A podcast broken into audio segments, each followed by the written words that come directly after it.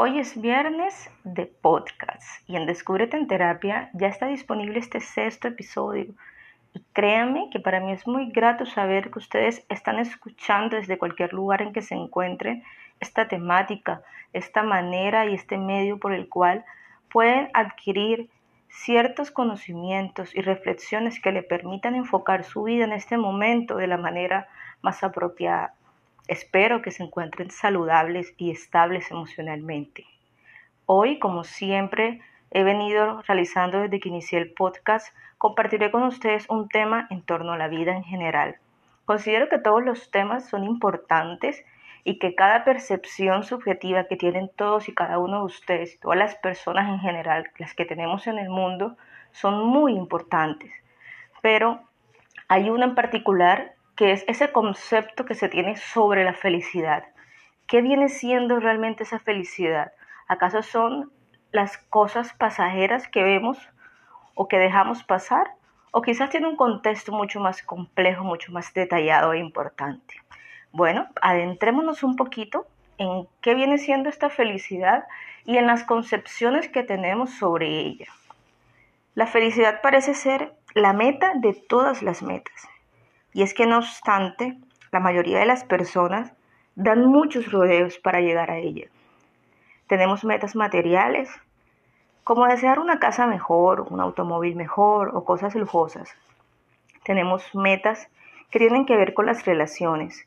Deseamos sentirnos seguros, deseamos sentir que pertenecemos a un determinado lugar. Deseamos poder expresarnos libremente y dejar correr nuestra imaginación.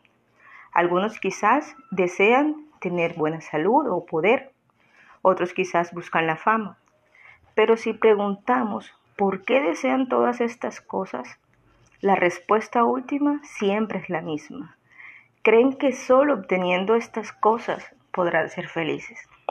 La mayoría de las personas dicen, soy feliz porque, porque tengo a mi familia y a mis amigos, porque mi trabajo es fabuloso, porque tengo dinero y seguridad. Todas estas razones en realidad son frágiles porque van y vienen como una brisa pasajera. Y cuando la felicidad se muestra esquiva, buscamos de verdad crecer a través de conductas adictivas, como la esperanza inconsciente de encontrar la dicha. Las causas externas de la felicidad nunca crean esa dicha verdadera. La dicha es un estado interior de conciencia que determina nuestra manera de percibir y experimentar el mundo. La fuente interior de esa dicha es nuestra conexión como tal con nuestro ser interior, mientras que la felicidad viene siendo el efecto. Si bien sabemos, para cada uno de nosotros la felicidad es algo subjetivo, pero no podemos solamente enfocarnos en que si obtenemos determinada cosa o hacemos determinada acción, es que vamos a obtener la felicidad. La felicidad ya viene dentro de nosotros. Cada día decides si eres feliz con el simple hecho de levantarte y agradecer por todas las cosas que tienes, buenas o malas, o simplemente vas a decidir quejarte y estar de mal humor por las cosas que no puedes y no están dentro de tu control.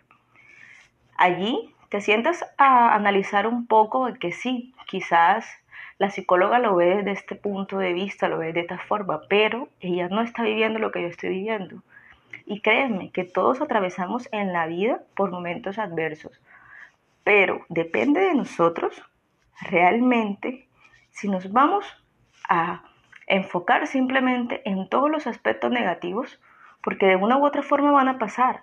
Serán pasajeros, no van a estar siempre, no van a durar para siempre. Entonces, depende únicamente de ti agradecer, ser feliz con lo que eres, aceptarte tal cual como vienes a este mundo, tal cual con las características y habilidades que puedes desarrollar. Las cosas materiales van y vienen, pero la felicidad siempre va a estar en tu interior. Así que adéntrate en ti mismo, descúbrela y apropiate de tu vida y vive plenamente, realiza todas las acciones de manera saludable, de manera agradecida y sé feliz. Les deseo vibras muy positivas.